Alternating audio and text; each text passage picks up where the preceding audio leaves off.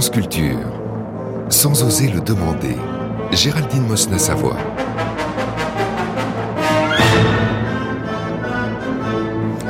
C'est l'histoire d'une grosse colère, tout simplement. En 338 mots, 10 phrases complètes et des illustrations qui s'étendent, qui s'étalent, qui envahissent tout. Paru il y a 60 ans, véritable succès auprès des parents et des enfants, mais aussi livre critiqué. De quoi s'agit-il? Mais oui, bien sûr, de... Max et les Maxi Monstres de Maurice Sandac. Moi, je pense que, qu'en fait, il y a une boule qui est allée dans sa chambre et qui a, et qui est atterri et ça a fait une forêt avec de l'eau et il a voyagé et après il est allé dans le pays des maxi monstres. Je pense qu'il a peur des monstres. Et après il a joué avec des monstres. Et après il est reparti parce qu'il voulait le manger. Et il a eu un repas tout chaud. J'aime pas Max et les Maxi Monstres parce qu'il fait des bêtises. Et pourquoi il rigole? Parce qu'il fait une bêtise. Bonjour Agnès de Sarthe. Bonjour Géraldine Mossin-Savoie. Vous êtes écrivain et traductrice. Vous êtes traductrice entre autres de Maurice Sandac. Cette année, nous fêtons les 60 ans de son œuvre Max et les Maxi Monstres. Que pensez-vous de l'interprétation de cette petite fille de 4 ans de Max et les Maxi Monstres Le fait que, qu'elle dise ah, J'aime pas ce livre parce qu'il fait des bêtises, euh, c'est très. c'est très joli. Je pense que c'est son surmoi euh, précoce qui s'exprime. Et que, et, que les, et que les enfants ont comme ça parfois des attitudes étonnamment euh, euh, normatives. Mais ça ne veut pas du tout dire que c'est un livre qu'elle ne va pas prendre plaisir à lire. Elle peut tout à fait, et c'est souvent le cas avec les livres pour enfants, surtout les livres puissants pour enfants, il y a à la fois une réaction de jugement, mais qui en fait comme une, euh, une, intériorisation de ce qu'il pense être le jugement de l'adulte, hmm. et en vérité un plaisir à y aller quand même et à s'y retrouver. Alors moi, je fais partie, Agnès de Sartre, des enfants à qui on n'a pas lu euh, Max et les Maxi Monstres. Et quand on a prévu de faire euh, cette émission, oui, peut-être que ça en dit long sur mon, mon, moi adulte, en tout cas sur, sur mes parents peut-être. Et quand on a préparé cette émission, j'ai bien vu en fait que euh, voilà, il y avait euh, le monde pouvait être divisé entre ceux qui ont lu Max et les Maxi Monstres enfants et ceux qui ne le connaissent pas du tout. Pourtant, aux États-Unis, c'est un succès, c'est un classique. Qu'est-ce qui explique ce décalage avec la France, Agnès de Sarthe? Alors oui, j'allais dire, ne vous sentez pas euh, un cas unique ou isolé. Hein. Il, y a beaucoup de, il y a beaucoup de gens qui ne connaissent pas Maurice Sendak, qui connaissent pas Max et les Maxi Monstres, ni les autres livres de Maurice Sendak en France. Euh, et c'est vrai que c'est euh, une situation euh, très différente de celle qu'on connaît aux États-Unis, puisqu'aux États-Unis, Max et les Maxi Monstres, c'est un cadeau de naissance presque évident comme Gigi la girafe, la petite girafe en caoutchouc qu'on avait dans les années 70. Ah oui, Sophie. Ou à mm. une époque, on a Sophie la girafe, oui, je l'appelle Gigi, mais en fait c'est Sophie. Enfin, vous voyez, vraiment, ça fait partie des, des, des, choses qui, mm. qui se trouvaient. Enfin, tous les enfants l'avaient. C'était même pas à savoir est-ce qu'on l'a lu, est-ce qu'on l'a pas lu. Ça faisait partie du, du euh, des, des, cadeaux de mariage, euh, par, des cadeaux de naissance, comme il y a des cadeaux de mm. mariage, on reçoit la mm. ménagère en argent, quoi. C'est euh, et mais en France, d'abord, il, il, il, est arrivé, il est arrivé un peu plus tard, et puis euh, on n'avait pas, peut-être pas non plus, la même tradition, la même vision de la littérature pour les enfants. Mm. Euh, on a beaucoup de retard, on a eu beaucoup de retard, on, on l'a rattrapé, je crois, depuis, mais on avait beaucoup de retard, on était encore dans une littérature euh, de l'édification, beaucoup pour, les enfants. On y, on y revient, on est en train d'y revenir hein, grâce à, au, à tous les, retours de bâton. Qui... Mais bon, en tout cas, on était, euh, c'était, euh, comment dire, la littérature pour enfants, c'était pas quelque chose ni de très attirant, ni de très développé. Mm. Et quand Max et les Maxi Monstres arrivent en France, il arrive dans un paysage dans lequel il est incroyablement exotique. Parce que mm. c'est un livre qui a une étrangeté, hein, on le sent, puisque là, notre petite critique littéraire qui a ouvert l'émission nous fait bien sentir que c'est pas un livre évident. On peut avoir peur, on peut être pas d'accord, oui. Et d'ailleurs, Agnès de Sarthe, il faut peut-être, euh, voilà, il faut peut-être dire, c'est-à-dire que cette petite fille en début d'émission euh, dit, voilà, que euh, Max part, puis il y a une boule. Bon, ça, c'est son interprétation qui va faire pousser une forêt, qu'il va y avoir la mer et qu'il va partir et qu'il va revenir. Moi, en introduction de l'émission, j'ai dit que c'était l'histoire d'une grosse colère. Mhm. Vous, comment vous pourriez présenter ce livre, dont l'histoire peut être assez simple, mais aussi ouverte à plein plein d'interprétations et qui justement euh, peut expliquer aussi ce côté exotique et décalé quand il est arrivé en France. Euh, alors il y a, euh, enfin, la description que vous en faites, elle est, elle est extrêmement fidèle à la narration. Hein. On, a Max fait une bêtise, puis deux. il est puni, il est enfermé dans sa chambre, et dans sa chambre, il fait cette, cette, sorte de voyage, en fait, il part hein, et, il va dans, il se retrouve dans une île où il fait connaissance des, des, ce qui s'appelle en français les, les, les maxi-monstres. Parce qu'il y, y a aussi toute une histoire de la traduction de ce livre qui est assez, qui est assez intéressante. Euh, parce qu'en anglais, c'est wild things, les, les créatures sauvages. Euh, il n'y a pas de lien avec Max. Elle s'appelle pas euh, de, Max something. Elles sont des créatures sauvages. Euh, donc c'est une interprétation de les avoir appelés les maxi monstres. Et donc ils se retrouvent dans cette île avec toutes sortes de monstres et, et puis ils font une fête épouvantable et il finit par revenir dans sa chambre. Donc c'est l'expression de plein de choses. Hein. C'est l'expression de sa colère, c'est l'expression aussi de l'énergie extraordinaire qu'on développe quand on fait des bêtises. Donc on peut y voir plein de choses dans ces, dans ces créatures. Mais je crois que l'exotisme de la... Il vient pas seulement de, du texte. Bon, il y a plein... Il y a, il y a, il y a beaucoup d'éléments. Hein. Il y a aussi le dessin qui est très particulier. Le dessin de Maurice Sendak, c'est... Euh, euh, bah pour moi, c'est du chef-d'œuvre à chaque page. Hein. Mais c'est un dessin impressionnant qui n'est pas dans des, déjà dans des, la, gamme de couleurs. C'est pas la gamme de couleurs à laquelle on est habitué. Si on pense à des livres pour enfants, on va penser couleurs primaires, euh, des, beaux rouges vermillons, un beau jaune soleil. Euh, là, on est dans des, dans des teintes euh, qui sont mordorées, grises. Il y a toujours cette trame aussi à la plume, avec des ombres. Euh, donc toutes les créatures, même les créatures qui n'ont pas de poils, ont l'air d'avoir des poils, par exemple. Euh, les fonds ne sont pas, le ciel n'est pas bleu. Euh, rien de tous les, codes qu'on pourrait penser, les, codes de l'illustration pour les enfants ne, sont pas là. On est, on est chez un artiste qui s'inspire plus de Jérôme Bosch euh, que, que, que, que d'un autre euh, illustrateur. ici, ici, à vrai dire, il s'est beaucoup inspiré d'illustrations pour enfants, mais il s'est aussi beaucoup inspiré de, de peinture hein, mm. et de grands peintres. Donc son, son dessin, je pense, lui aussi, est assez, euh, est, assez particulier.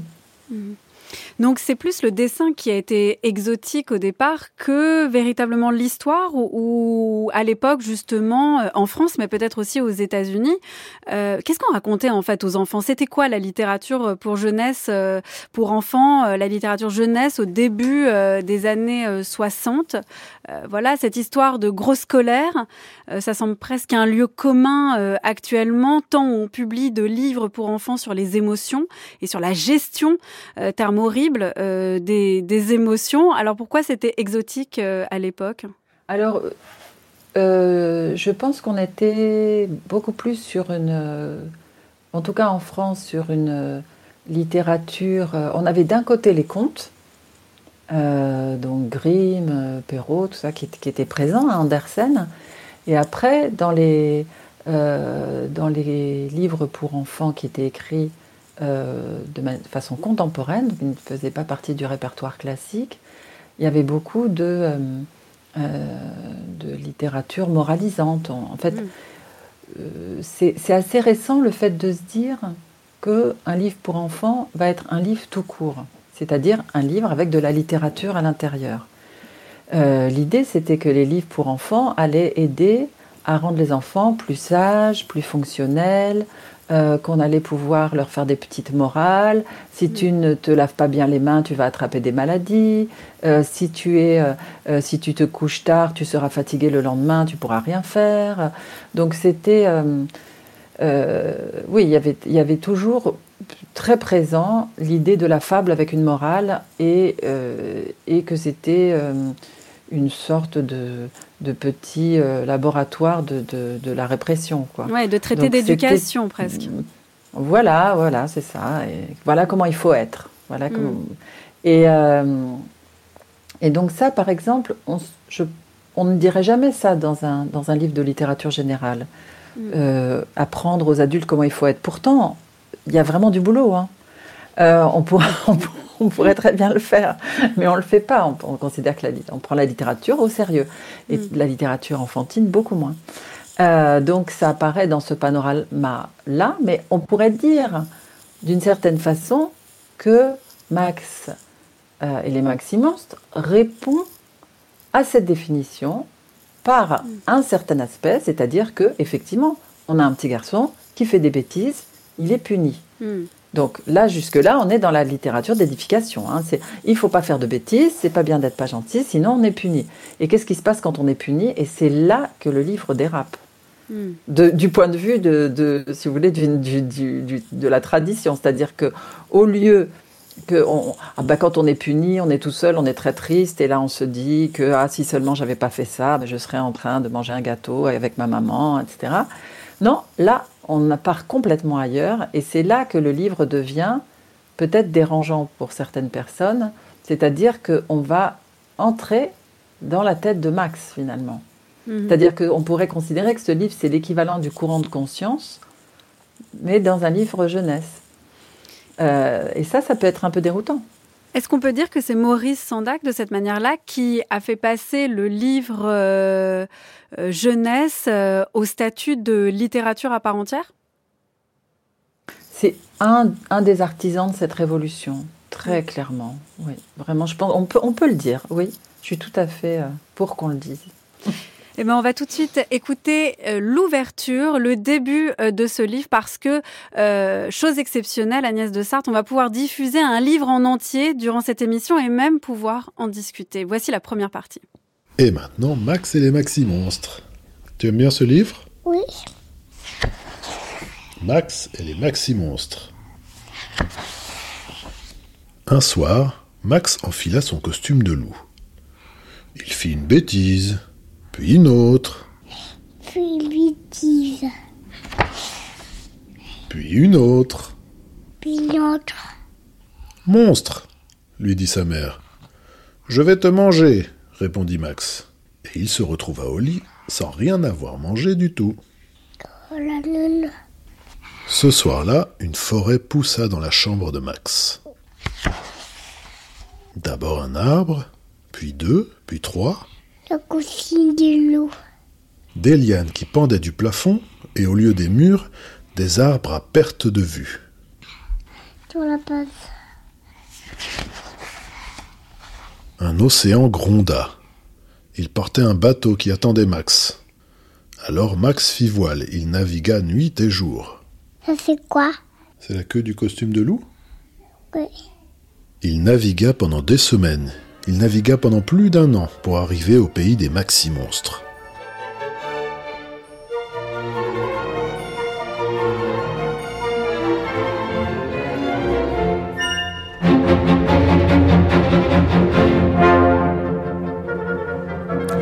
Voici la première partie de Max et les Maxi-Monstres de Maurice Sandac, lu par Nicolas Berger à sa propre fille. Alors on l'a entendu, hein, ça reprend exactement ce que nous avons dit à Agnès de Sarthe.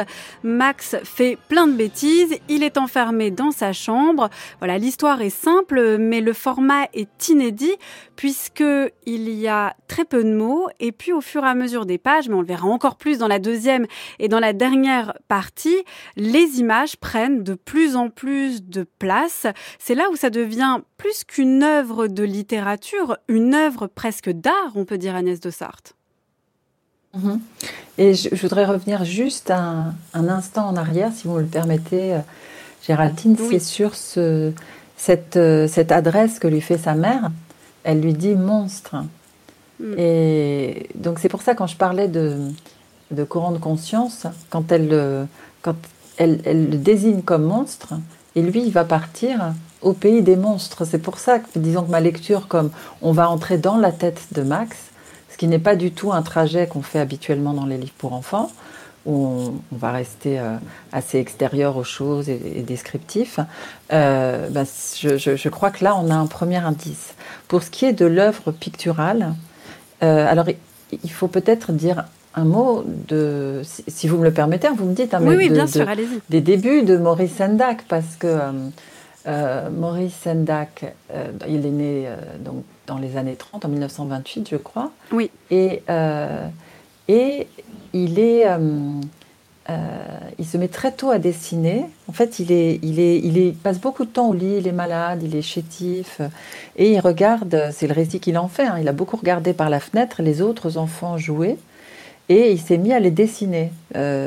Euh, il ne pouvait pas jouer avec eux, mais enfin, c'était sa manière d'interagir euh, ou d'agir tout simplement. Euh, il les dessinait. Et donc très tôt, il a eu des, vraiment une sorte de vocation et un talent qui a été tout de suite remarqué. et dans les premiers temps, enfin le premier, il, a fait, il a fait des petits boulots, mais le premier travail qu'il a trouvé dans l'édition, c'était un travail d'illustrateur. Donc il a vraiment commencé par l'image. Mmh. Je crois qu'on peut le préciser parce que c'est pas une trajectoire évidente. Hein. Il y a toutes sortes de il y a toutes sortes de façons d'entrer dans la littérature jeunesse. Vous pouvez entrer par le texte, par l'image, par les deux en même temps. Lui, il est entré par l'image. Il a commencé par illustrer des textes euh, de, de, poétesses, d'écrivains. Et ensuite, il a fait ses propres histoires. Euh, donc, il y a une attention à, tout ce qui est plastique. Euh, et puis aussi, il y a une tension dont il est extraordinairement conscient entre l'image et le texte. C'est-à-dire qu'il déteste rien tant qu'une image qui paraphrase le texte ou un texte qui paraphrase une image. Et ça, il le dit euh, très tôt. Euh, il disait par exemple, il parlait du fait d'illustrer euh, Tolstoï euh, alors bon, Tolstoï est, vraiment, il fait très souvent référence à Tolstoï pour plein d'autres choses, mais en tout cas, à un moment, il a, il a en, en 63, il, a, il, y a, un projet d'illustration de, Tolstoï et il dit que c'est un, calvaire parce que Tolstoï est un tel, tellement grand écrivain qui fait des descriptions si extraordinaires, si parfaites, que l'image n'apporte rien. Hmm. Euh, alors que là, on se trouve dans un moment où on va le voir un peu plus loin, mais le texte va se raréfier au profit de l'image. Et ça, c'est quelque chose de très inhabituel. Moi, je ne l'ai jamais vu ailleurs. Ça existe peut-être. Hein. Il y a peut-être d'autres livres qui ont fait ça. En tout cas, avant, c'était jamais arrivé. Peut-être que depuis, ça a été repris. Mais c'est une, façon aussi, je crois, pour lui de rendre euh, justice à, euh, à des mouvements de l'enfance. Parce que ça aussi, c'est un grand observateur de l'enfance. Il l'était lui quand il était lui-même enfant, mais il a continué de l'être. Et il disait par exemple que euh, il remarquait que les enfants euh, d'un coup se mettent à courir ou d'un coup se mettent à chanter sans préméditation. Et par exemple, ce qui peut paraître très artificiel dans une comédie musicale, vous savez, il y avait des gens, il y a des dialogues, etc. On parle normalement et tout à coup, ils disent Ah, comment vas-tu? Ils se mettent à chanter, c'est très bizarre, qu'est-ce qui leur prend? Mais en fait, les enfants peuvent faire ça sans que ce soit du tout ridicule. Au contraire, que ce soit parfaitement naturel. Euh, parce que c'est un mouvement de leur âme qui s'exprime à ce moment-là. Et, euh, et dans Max et les Maximonstres, on a ça. On a un moment où l'image prend le dessus, sans explication, comme si l'émotion était trop forte pour être traduite par des mots, peut-être. Alors c'est vrai qu'au départ, les premières pages, quand Max fait euh, des bêtises, il y a sur la page de gauche le texte, euh, quelques mots, on peut le dire, et la page de droite l'image. C'est comme ça euh, sur quelques pages. Et puis quand Max monte sur son bateau après que la forêt a mhm. envahi sa chambre. Là, l'image commence à déborder sur la page de gauche, donc là où il y a le texte.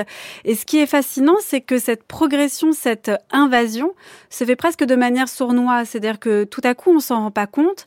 Mais ce qui nous frappe, c'est qu'on a l'impression que les mots ne deviennent pas accessoires, mais sont vraiment réduits à, mmh. très peu de choses. Et, moi, c'est une chose qui me fascine, c'est comment fait un écrivain jeunesse, comment a fait Maurice Sandac en l'occurrence, pour en venir à, aussi peu de mots pour exprimer autant de choses? Il y a, quelque chose de fascinant dans ces, dans ces tout petits mots perdus au milieu de la page gauche sur cette grande page blanche. Mmh. Oui, c'est vrai, il y, a, un envahissement, une contamination, mais il y a aussi une, extraordinaire économie, euh, même au moment où les phrases sont là. Si vous voulez, euh, au tout début de mm. l'histoire, quand vous avez sur la page de gauche le texte, il y a certains auteurs qui vous auraient mis mm, dix lignes, là où il en met deux ou mm. une.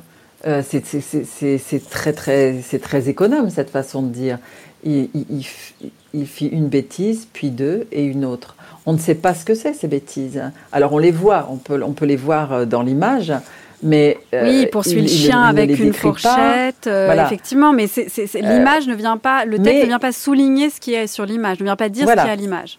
Vous voyez, alors que il, y aurait, il, pourrait y avoir des textes où, sans aller jusqu'à dire il poursuit le chien, il poursuit le mm. chien avec une fourchette, il, il, pourrait, il se, pour, il se pourrait qu'il y ait un texte où il y a un commentaire du genre mais que lui avait fait ce pauvre chien pour qu'il lui court après et on voit la fourchette bon peut-être la fourchette n'est pas présente dans le texte mais la plupart du temps c'est comme ça hein. dans plein de livres c'est comme ça que ça se passe l'interaction entre le texte et l'image alors que là il n'y a rien de trop il n'y a presque pas de superposition mmh, mmh. entre l'image et le texte l'image arrive pour le compléter sans empiéter dessus et, réciproquement.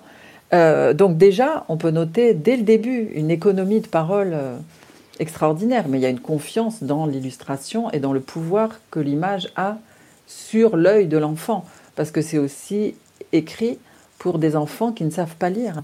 Mhm. Euh, et, autant on peut, on, peut, se poser parfois la question, pour qui, fait, pour qui sont les livres pour enfants? Est-ce qu'ils sont pour l'enfant qui ne sait pas lire, pour l'enfant qui sait lire, pour le parent qui le lit à l'enfant, mm. pour l'enfant à qui le livre est lu par le parent. Ça aussi, c'est une question. Est-ce que Maurice Sandac s'est posé cette question-là? Est-ce qu'il y a un endroit où il répond à cette question, où il parle justement de sa manière de, voilà d'en venir à, ce traitement-là du texte en si peu de mots, de, de l'image qui ne vient pas souligner, qui n'est pas qu'une illustration, mais vraiment euh, une œuvre à part entière? Je crois que oui. Je crois que très tôt, il a été, euh, il a été encouragé dans cette voie par l'éditrice qui lui, la première éditrice qui lui ait donné du travail, qui est Ursula Nordström, qui était un personnage extraordinaire et qui a été une influence euh, et une aide très très très très forte. Et Ursula Nordström, elle disait quelque chose comme euh, j'écris. Euh, non, elle disait je, publie des livres pour les enfants passage ou quelque chose comme ça. Euh, donc elle était du côté, en tant qu'éditrice, elle était du côté des enfants qui font des bêtises. Elle était du côté de Max, elle. Hmm, elle, dit pour des enfants vilains. Je vais essayer de fabriquer de beaux ah, livres pour des enfants vilains. Voilà. Alors bon, c'est une traduction encore, donc on ne sait pas exact. Voilà. Mais euh, mais là, on peut voir que l'éditrice elle-même est du côté de Max. Hein. Hmm. Et, euh, et qu'est-ce que ça veut dire des enfants vilains? C'est très affectueux en fait. C'est pas du tout. Euh, c'est pas du tout péjoratif dans sa bouche, bien au contraire. Je pense qu'elle-même était une, coquine et qu'elle a gardé de son enfance cette, cette coquinerie en vérité et qu'elle a voulu continuer de l'exercer dans son travail qu'elle faisait avec énormément de sérieux et de sens artistique. Mais le fait de, euh, disons, je, cette question de à qui s'adresse le livre, je crois qu'elle est très présente, au, elle est complètement présente au cœur de Max et les puisque avec la raréfaction du texte, à quoi on aboutit? À une disparition de l'adulte lisant. Hmm. Parce que l'enfant, de toute façon, l'enfant qui ne lit pas encore, lui, il ne fait que regarder les images quand on lit un, quand on lit un livre. Alors je ne sais pas si c'était le cas dans la lecture qu'on a entendue. Si, si c'était le cas, oui. L'enfant, je crois, voilà, elle ne sait pas lire. Non. Elle regarde les images. Oui. Elle n'est pas distraite par, par les lettres. Elle, elle est entièrement dans, dans les personnages. Dans, elle remarque, tiens, qu'est-ce que c'est ça? Ah oui, c'est la queue du costume euh, de Max, puisque Max a un costume de loup. Euh, elle, elle va sûrement pouvoir s'arrêter à des détails, peut-être les griffes des monstres après, etc. Pendant ce temps-là, la grande personne lit le, lit le livre. Et puis, il va y avoir un piège terrible tendu à cet adulte, qui est ben- le piège du milieu du livre. Eh ben alors justement, Agnès de Sarthe, je propose qu'on y arrive à ce piège tendu, non pas à l'enfant, mais aux parents qui lit.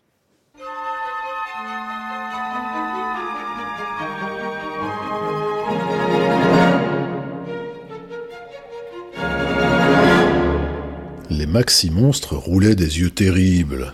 Ils poussaient de terribles cris. Ils faisaient grincer leurs terribles crocs et ils dressaient vers Max leurs terribles griffes. Il y a les griffes. Silence, dit simplement Max. Il les fixait tranquille, droit dans leurs yeux jaunes. Pas un seul de ses cils ne bougeait. Pour la page. Vous êtes terrible. Vous êtes notre roi. Nous allons faire une fête épouvantable, déclara le roi Max. Ah, qu'est-ce qui se passe là? Ils sautent. C'est la fête. Il est accroché par les arbres. Louis, il est sur le dos. Parce que... Il est sur le dos du monstre? Oui.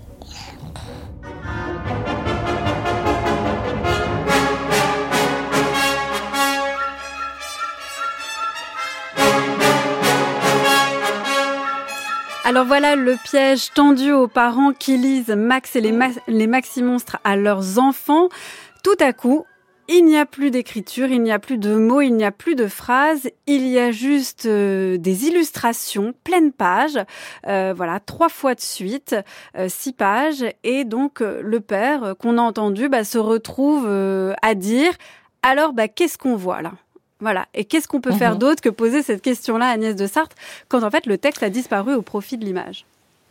Oui, alors ce qui est, ce qui est merveilleux en fait avec, avec cette expérience que vous nous proposez d'avoir la lecture euh, en direct comme si on entrait dans la chambre d'enfant, c'est que euh, bon, d'une part vous voyez je, dois avoir un esprit très enfantin parce que j'ai tout de suite pensé qu'elle regarderait les griffes et ça n'a pas raté.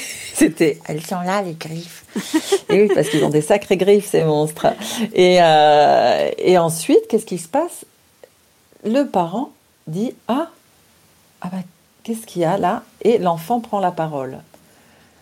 Donc, on est dans un moment euh, assez unique, finalement, de la lecture ou d'auditeur. Il devient euh, locuteur, c'est l'enfant qui parle, c'est l'enfant qui remarque, qui dit ils sont suspendus à des branches, là il est monté sur son dos. Euh, parce qu'il y a une série de planches, c'est pas une seule planche, hein. Hmm. C'est plusieurs doubles pages. Ce sont plusieurs doubles pages sur lesquelles il n'y a aucun texte. L'image prend toute la place. Et on voit ces monstres qui sont plus grands que Max et qui ont toutes des têtes. euh, Alors, ils, ils sont très troublants aussi, ces monstres. On peut peut-être en dire Oui, un bien mot. sûr. Parce que euh, ils ont donc des corps euh, hybrides.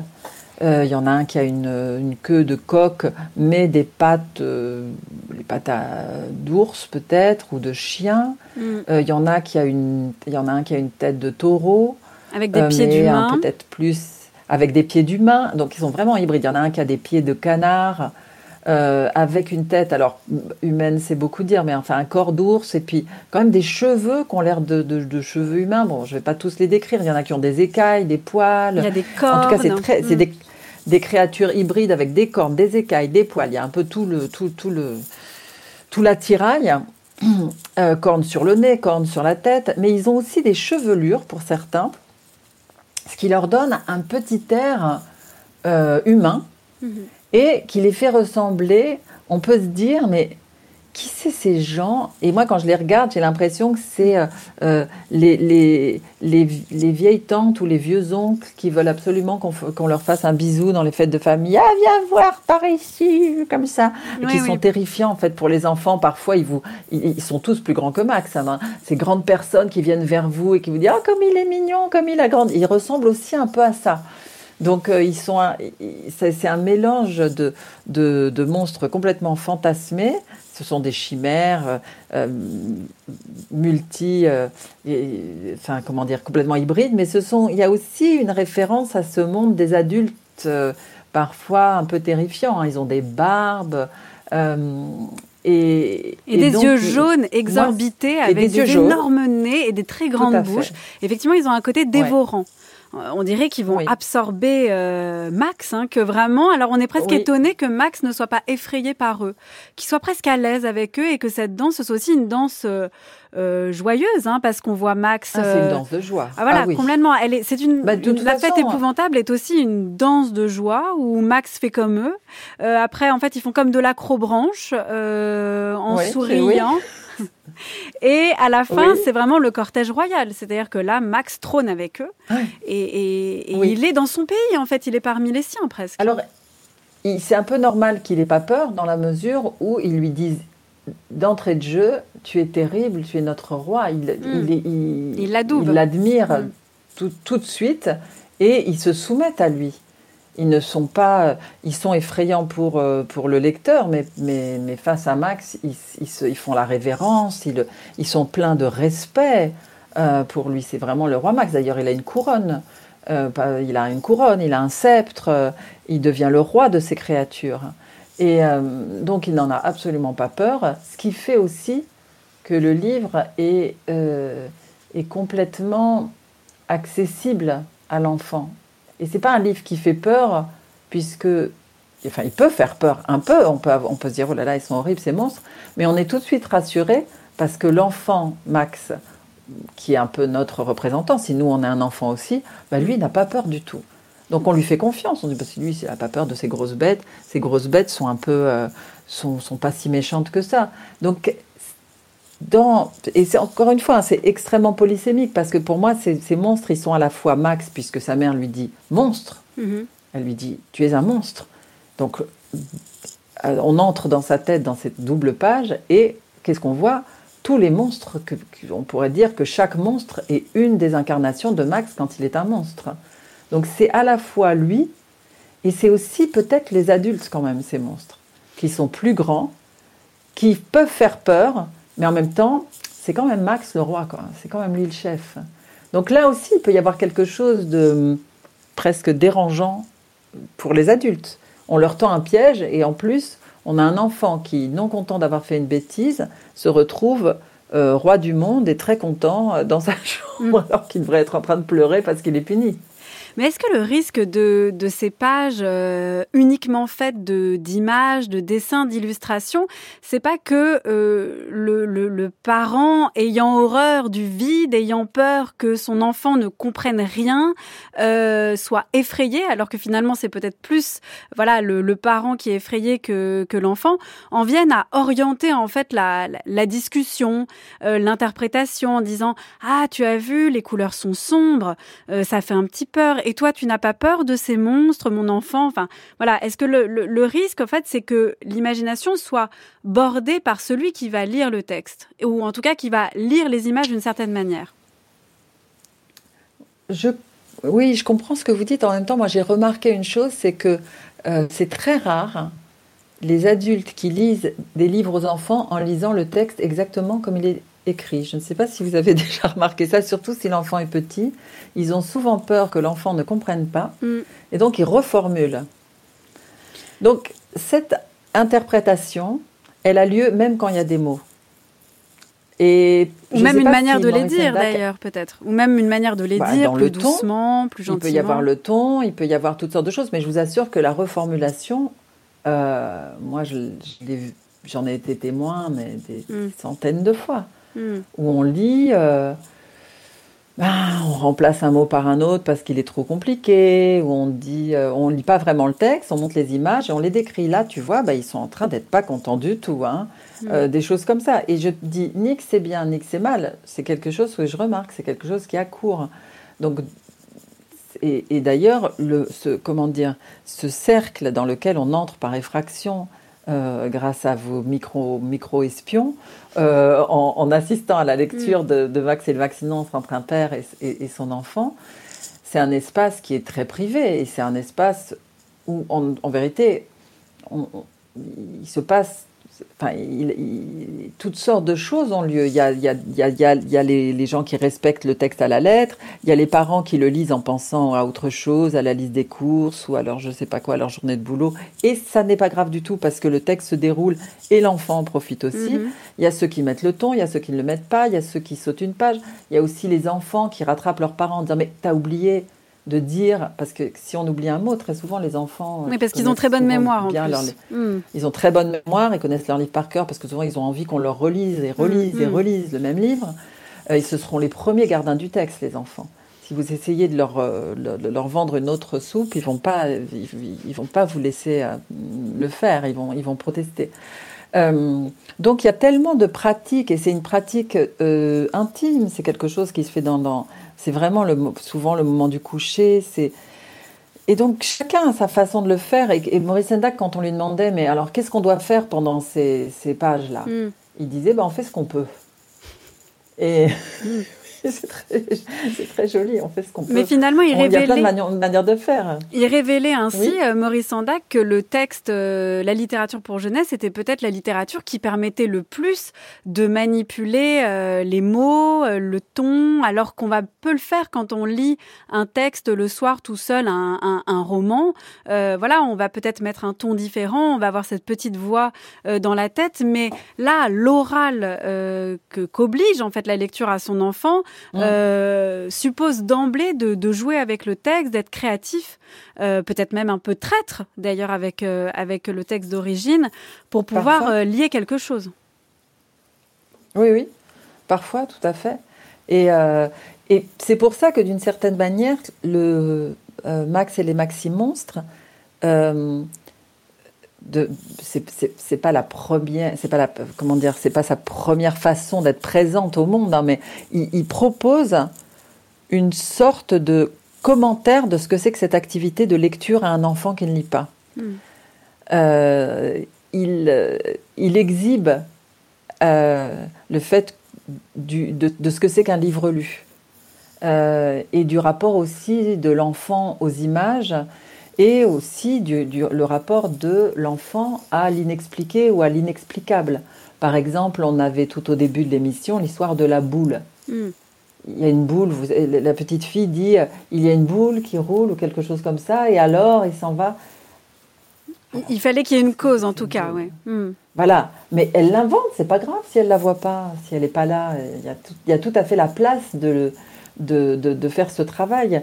Et, ça aussi, c'est quelque chose qui, qui revient souvent quand on. Je sais que euh, moi, j'écris beaucoup de, j'ai écrit beaucoup de livres pour enfants, et une question qu'on m'a souvent posée, c'est mais comment tu sais qu'ils comprennent Oui, ça c'est vrai? Est-ce que voilà, est-ce, que tu lis tes livres à des enfants pour voir si euh, s'ils comprennent les mots, si etc. Et je réponds bah, bien sûr que jamais je ne le fais. Et, euh, et donc première réponse. Deuxième réponse, je dis j'écris aussi des livres pour adultes et il y a beaucoup d'adultes qui me disent qu'ils sont obligés de regarder dans le dictionnaire quand ils lisent mes livres parce qu'il y a certains mots qu'ils comprennent pas. Bon, donc c'est aussi un problème qu'on peut retrouver avec les adultes. Et l'autre chose, c'est que moi j'ai remarqué que les enfants qui euh, euh, sont les rois du contexte, c'est-à-dire qu'ils d'abord ils sont très habitués à avoir des mots qu'ils comprennent pas. Hmm. Euh, apprendre une langue, c'est être entouré de mots qu'on ne comprend pas.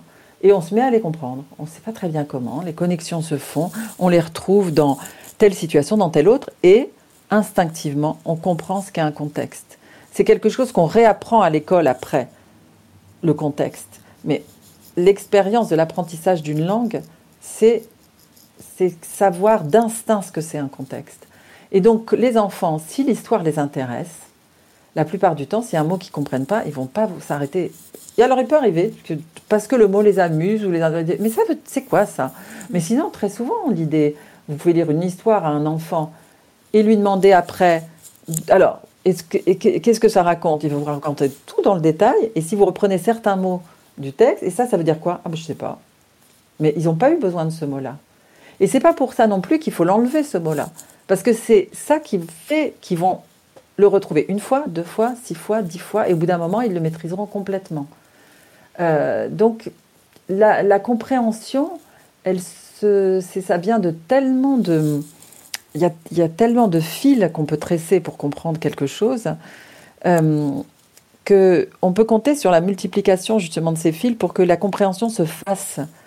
Euh, on utilise euh, euh, le fil numéro 1 et 4, d'autres vont utiliser le, 5 et le, et le 12. c'est comme des canaux. Mais, et, donc, quand, y a, quand un enfant regarde Max et les Maxi Monstres, je crois qu'il qu'il se raconte une histoire qui n'est même pas forcément la même à chaque fois, et qui va s'attacher parfois à des détails, parfois à l'ensemble, que parfois il va rêvasser pendant qu'on va lui lire et pas vraiment pas vraiment savoir d'une fois sur l'autre si Max est vraiment puni, s'il est content ou s'il est triste. Ça se construit, euh, ça se construit au fur et à mesure. Et la part de mystère, il y a aussi le fait que euh, euh, il arrive qu'on veuille évacuer tout ce qui peut être ambigu ou équivoque. Oui, il faut des explications. Il y a la compréhension et il y a le problème de la compréhension et le problème de l'explication. Il faut que les deux choses soient très claires. Et d'ailleurs, euh, moi je le dis, je lis, je lis souvent des, des, des, des, livres à ma propre fille. Euh, je me dis, est-ce que je lui dis souvent, est-ce que tu as compris? Euh, Là, je t'explique, mhm. il s'est passé ça. Donc les deux vont ensemble et c'est comme si on avait peur mhm. euh, que euh, l'univers soit troué, c'est-à-dire qu'il y, ait des choses inexplicables et que ce soit mhm. insupportable, euh, que tout ne soit pas expliqué. Mm. Alors, bien sûr que c'est aussi notre rôle de parents d'expliquer le monde et de, faire en sorte que les enfants y soient le moins perdus possible. Mais, euh, mais le, tout ce qui est euh, mystérieux, euh, bien souvent, les trouble moins que nous. Bien, toutefois, s'ils arrivent à y appliquer une logique. Et j'ai une histoire qui, me revient à chaque fois que je pense à, ce, problème de est-ce qu'on peut expliquer les choses? Un jour, j'avais écrit un livre qui s'appelle C'est qui le plus beau? Dans lequel il y avait un concours de beauté entre des animaux qui se passait euh, dans un désert. Et comme un des participants était un pingouin, euh, il se promenait, il était venu au concours de beauté avec son congélateur. Donc il se promenait partout avec son congélateur à côté. Et puis, euh, un jour, je suis allée présenter ce livre en Chine. J'étais avec une classe. Et il y a un enfant chinois qui me pose une question. Il, me dit Votre livre n'est pas logique. Je dis Ah bon, pourquoi? Qu'est-ce qu'il y a de pas logique dedans? Il me dit bah, Regardez. Et il me montre l'image. On voit le congélateur. Il me dit Il n'est même pas branché. Et c'était drôle parce que ça, ça le gênait. Mais par contre, le fait qu'il y a un pingouin qui parle, que euh, qu'il fasse des affiches, tout, lui, ça, tout, tout, mm. ça lui posait aucun problème. Et le fait que le frigo, donc on ne sait jamais où va être l'incohérence, où va être l'incompréhension, et ça n'empêche pas d'ailleurs que le livre va, peut plaire quand même. C'est, c'est, le sens critique, il est tout à fait présent chez les enfants. Et, euh, et le, le, quand vous parliez de, d'une sorte de la peur du, euh, du, vide, du, trou, de, l'inexplicable. Euh, euh, c'est quelque chose qui angoisse beaucoup plus les adultes que les enfants. Hmm. parce que les enfants, ils ne s'arrêtent jamais de, de, penser, de, de, de, rêvasser. Et puis ils s'attachent à des tas de petits détails aussi. C'est-à-dire que nous, on regarde l'image vite fait, on se dit, bon, voilà. Mais eux, ils sont là dans les griffes, les boucles des cheveux, les dents. Combien il a de dents, le monstre? Alors, il compte les mm, dents. Mm. Tout ça pendant que nous, on raconte autre chose. Il n'y a pas Donc, la peur, de, la peur du vide, je crois qu'elle est très. Euh, elle vient surtout de. Elle est surtout chez l'adulte, pas chez l'enfant. Agnès de Sartre, nous allons écouter maintenant la, la fin euh, de Max et les Maxi Monstres, toujours lu par notre réalisateur Nicolas Berger à sa fille.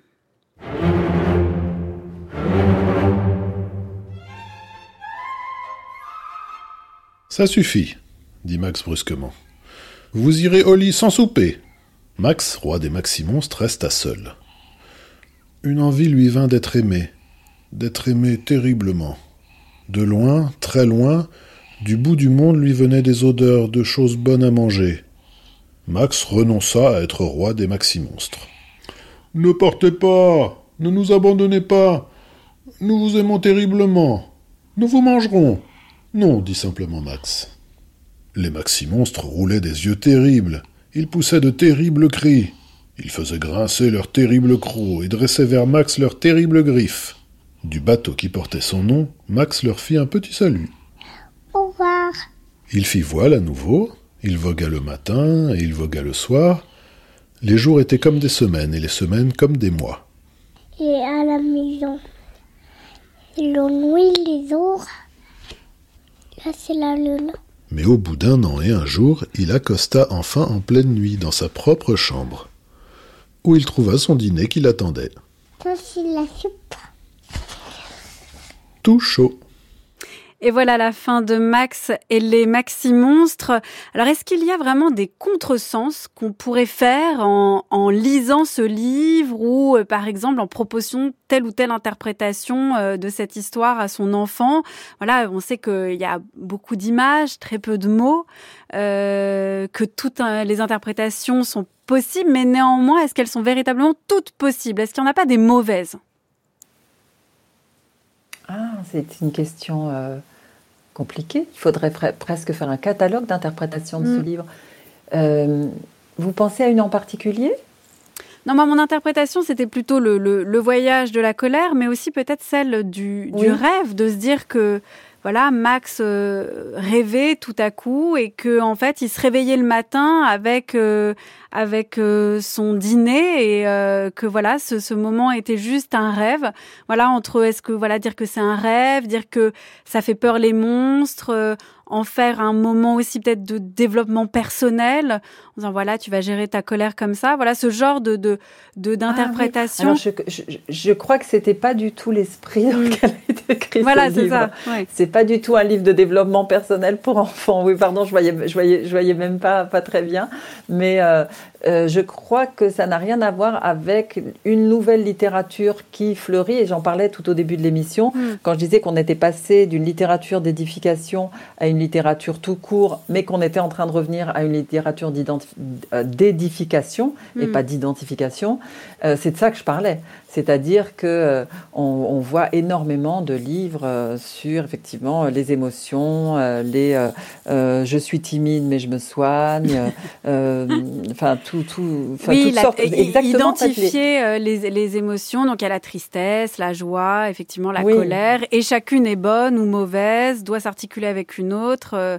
voilà. Et, et ça c'est écrit, ça c'est des, des, ce sont des livres qui sont écrits totalement du point de vue de l'adulte pour moi. Mmh, mmh. C'est-à-dire que euh, c'est vraiment euh, d'en haut. Ils vous viennent d'en haut, quoi. Ils viennent de, de l'étage du dessus. Ce qui est complètement différent chez Max et les Maximonstres, c'est que c'est un livre qui est écrit depuis l'enfance, même si c'est un adulte qui l'écrit. C'est un adulte qui, en totale complicité avec son éditrice, qui partageait absolument ce sentiment, euh, parle de l'enfance depuis l'enfance et à quoi on voit ça? Je pense qu'on voit ça à la fois dans les illustrations et dans le texte. Toute cette histoire de je te mangerai. Mm. Euh, je t'aime, je te mangerai. Qui dit ça? C'est les parents qui disent ça, c'est les adultes, c'est une parole d'adulte de dire ça, mais c'est une parole d'adulte qui est entendue par un enfant qui le prend au premier degré mm. et qui s'interroge. Euh, et qui, et d'une certaine manière, le livre renvoie à l'adulte une certaine violence dévoratrice qu'il fait peser sur l'enfant. C'est-à-dire, on entend, on entend beaucoup hein, des adultes dire ça, c'est très mignon d'ailleurs. Oh, on en, on en mangerait oui, de je ces te joues, mangerai, euh, ouais. -hmm. euh, oh, je te mange, dis donc, je te mangerai. Et là, c'est pris au premier degré. C'est pour ça qu'on sait que ce livre, il est écrit depuis l'enfance et pas depuis, depuis le monde des adultes, puisque c'est un enfant qui dit Ah bon, c'est comme ça, quand on aime, on mange. Bon, bah, les monstres, alors ils vont dire Je t'aime. Il lui dit ça à la fin. Il dit ça à Max il dit On t'aime, on, on, on, va te manger. Euh, et, euh, et ça, c'est une ironie euh, de la part de, de l'auteur qui est complètement adressée à ce monde des adultes. Donc on est dans une littérature, là, un livre qui en prenant certains, certains, comment dire, un petit costume, comme Max a son costume de loup, un petit costume de euh, ah c'est pas bien de faire des bêtises, etc., nous emmène complètement ailleurs. C'est un livre. D'ailleurs, moi, j'ai toujours été étonnée, je, je, je, dois vous le dire, de l'énorme succès de ce livre aux États-Unis. Hmm. Ça m'a paru je, parce qu'il est incroyablement subversif. et que c'est un pays incroyablement puritain. Hmm. Et donc, je, je, continue à me poser la question. Hein. Qu'est-ce qui plaît Je me demande. Qu'est-ce qui plaît aux États-Unis, en fait, euh, dans ce texte Qu'est-ce qui s'est passé? Alors, je, je, crois aussi que c'était les années 60, les années 60 et les années 70, où il y a eu une, un très fort mouvement de contre-culture et une réflexion sur artistique très euh, très intense, euh, avec des artistes, une vraie contestation artistique, et que l'œuvre de Maurice Sendak a pu trouver sa place dans ce moment-là. Je ne suis pas du tout certaine que si Maurice Sendak était né là il y, a, 20 ans et qui mm. débarquait chez un éditeur avec ce projet, on l'accepterait de nos jours. Je ne suis pas sûre du tout. Mais est-ce que ça marche bien aujourd'hui, euh, Maurice Sandac, euh, en France? Est-ce que justement, il y a, malgré la littérature, euh, voilà, sur les émotions, où parfois les choses sont très expliquées, ou même une littérature de manière générale pour enfants qui est toujours assez gaie, assez colorée en tout cas, est-ce qu'il y a quand même pas une place pour cette littérature-là? Est-ce que ça marche pas du tout Encore Ah si! Voilà. Donc on n'est pas ah, complètement rétif à ce type. Euh, voilà, on n'est pas devenu complètement puritain. Non, non. Non, pas encore. On, va y arriver, hein, mais pour l'instant, il reste encore une petite fenêtre euh, euh, parce qu'il y, a, il y a quand même une beauté. Quand on ouvre un livre de Maurice Sendak, on est comme si on allait au musée. Il y a, il y a un, cette beauté vous, vous, vous saute aux yeux. Hmm. C'est incroyablement merveilleux. Chaque dessin de Maurice Sendak est une splendeur. C'est un immense, immense, immense artiste. Et, euh, et je ne crois pas que ce soit un artiste qui ait fait des livres pour enfants par dépit, parce qu'il n'aurait pas pu être un artiste exposé dans les musées, si vous voulez. D'ailleurs, il a eu fait plein d'autres choses. Hein. Il a fait des décors de théâtre, d'opéra, euh, il a fait des affiches publicitaires, il a fait toutes sortes de choses. Euh, je ne crois pas qu'il a fait des livres pour enfants par dépit. Je crois que c'est un immense artiste dont on a eu, enfin, on a eu la chance qu'il se passionne pour le monde de l'enfance. Euh, mais ça, ça n'est pas, euh, ça n'est pas un sous quelque chose, si vous voulez. Ce n'est pas un sous peintre ou ce n'est pas un sous écrivain mm. ou il n'y a pas de hiérarchisation de ce point. Il n'y a pas de hiérarchie de ce point de vue-là. Il est euh, il est un, immense artiste tout court. Et il arrive que les immenses artistes tout court soient reconnus comme tels. Au premier regard, on ouvre un livre, on se dit tiens, c'est différent et ah, ça me fait quelque chose. Agnès de Sartre, j'aimerais juste qu'on entende la voix euh, de Maurice Sandac et, qu'on en dise deux mots avant de, avant de nous dire au revoir. Look at all these titles. They're all places where the wild things are outside over there in the night kitchen. They're all sort of like Regardez ces titres. Ce sont des lieux, là où sont les créatures sauvages, en dehors de là-bas, dans la cuisine de nuit. Ils indiquent des lieux qui sont peut-être difficiles à atteindre. Le thème général est comment un enfant se sort d'une situation où il ou elle est seul, sans l'aide d'un adulte. Dans les années 60, dans Max et les Maxi Monstres, c'est un enfant de la classe moyenne, comme je l'ai été, dans le confort rassurant de sa maison. Il explose et sa mère explose aussi contre lui. Et il ne s'attendait pas à ça. Elle a tout pouvoir sur lui, alors elle l'envoie dans sa chambre. Et qu'est-ce qu'un enfant fait quand tout le pouvoir lui est retiré? Comment il s'en sort? Eh bien, il ne peut pas en fait. Il doit attendre d'être libéré et il est nourri. Max et les Maxi Monstres dit que pendant ce moment particulier, ces deux secondes, il a en lui un immense fantasme de rage. Et il se venge. Et c'est la seule façon dont un enfant peut s'en sortir. C'est à travers le fantasme. Euh, Maurice Sandac en 1993. en fait, je, je, je m'arrêtais sur ce terme Agnès Sandac de Agnès Sandac, pardon, Agnès de Sarthe de fantasme, parce que ah, on a plutôt l'habitude de parler d'imagination de l'enfant, et c'est pas anodin de parler de fantasme chez l'enfant. Ça fait très psychanalytique, euh, freudien, mhm. et c'est vrai qu'on a un mhm. petit peu peur parfois, voilà, de de, de projeter sur euh, l'enfant tout de suite des analyses, voilà, de le psychologiser. Et là, bah il il va, il y a du fantasme chez l'enfant et il le revendique, Maurice Sandac. Mmh. Mmh. Euh, une autre remarque qu'on peut faire, c'est l'incroyable caractère juvénile de sa voix. Mmh. Euh, c'est pas un hasard, à mon avis. C'est quand je disais qu'il était du côté de l'enfance, il y est resté euh, vraiment très, très longtemps et jusqu'au bout, à mon avis.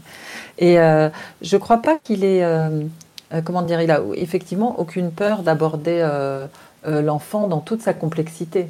Quand il parle de fantasme de l'enfant, c'est aussi une manière de, de prendre l'enfant au sérieux que de considérer que comme un adulte a des fantasmes, l'enfant aussi a des fantasmes. Pourquoi lui enlever cette euh, capacité qui, après tout, n'est qu'une un des aspects de l'imaginaire hein. euh, Les fantasmes, c'est un des développements que peut prendre euh, l'imaginaire. Il n'y a pas vraiment aucune raison pour que les enfants en soient privés. Donc, il a conscience de cela et il ne considère pas qu'il faut le brider. il faut au contraire le prendre en compte dans la, mais c'est pas le premier. Hein, quand, euh, les grands, grands, grands conteurs, euh, ils n'ont pas fait autre chose. Et toutes les histoires sur la sœur gentille et la sœur méchante, sur la marâtre, euh, c'est pas autre chose. Alors c'est vrai que ça a été théorisé par euh, Bettelheim et les autres, mais, mais les, les conteurs savaient ce qu'ils faisaient quand ils faisaient ça. Ils jouaient avec les fantasmes des enfants. Euh, est-ce que, est que mon préfère ma sœur ou mon frère? Pourquoi ma maman est-elle tellement méchante? Pourquoi mon papa est-il amoureux n'est jamais de là, oui. Mm, mm. Ou n'est jamais là Ou pourquoi, pourquoi il a une grosse voix La barbe bleue Enfin, il y a plein de... Euh, euh, ça, pour une raison qui est mystérieuse, mais peut-être parce qu'ils sont plus intéressés aux enfants, les, grands auteurs de contes ont toujours eu, ce, ont toujours connu ce secret qui ne devrait pas en être un, qui est que les enfants ont un imaginaire comme tout le monde et des fantasmes comme tout le monde. Merci beaucoup à vous, Agnès de Sarthe et non pas Sandac, de nous avoir parlé de Max et les Maxi Monstres qu'on peut lire aux éditions L'École des loisirs, traduit de l'anglais par Bernard Noël. Et de vous, on peut lire Agnès de Sarthe, Cœur de pierre, un album musical pour la jeunesse chez Gallimard. Votre prochain roman, Le Château des Rentiers, qui sort aux éditions de l'Olivier le 18 août, ou encore votre traduction Antiquité de Cynthia Ozic aux éditions de l'Olivier. Quant à toute la littérature qu'on peut trouver sur Max et les Maxi Monstres, eh bien, on vous la met en ligne sur le site de l'émission. Encore merci à vous Agnès de Sarthe. Est-ce que t'aimes bien les monstres? Les monstres? Non. Pourquoi t'aimes pas? Parce que ça me, ferait, ça me fait trop peur. Pourquoi ça te fait peur? Parce que parfois il peut y avoir ceux qui sont sales. Très sales.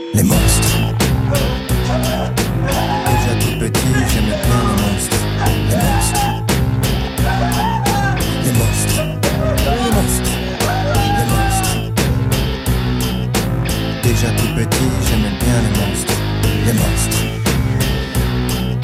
Les monstres. Les monstres. Déjà tout petit, j'aimais bien les monstres. Les bestioles bizarres dans des cauchemars. Les monstres. Les trucs verts avec des poils ou les petits rampants. Les machins pas cool avec les bras tout gluants. Des trucs sans forme qui se transforment. Un bonhomme, un bonhomme avec un corps tout difforme. Des araignées grosses, poilues, toute ma stock. Avec des mandibules faites pour bouffer un steak. Avancent qu'on sait pas ce que c'est. Tout noir avec des pinces et que c'est là pour bouffer. Des goules qu'on la gale avec des sales gueules. Des momies toutes molles avec des têtes de mongols. Des bidules qui sointent marronnasses terrifiants. Des trucs qui pourrissent de partout, pétrifiants. Des grosses bêtes, des choses pas sympas. Des gros trucs cracra qui craignent grouille et qu'on les groupe. Les monstres. Et merci à l'équipe de Sans oser le demander, Anaïs Isbert, Marie-Lise de Saint-Salvi, Gwendoline Troyano, Cyril Marchand et Laetitia Pringuet.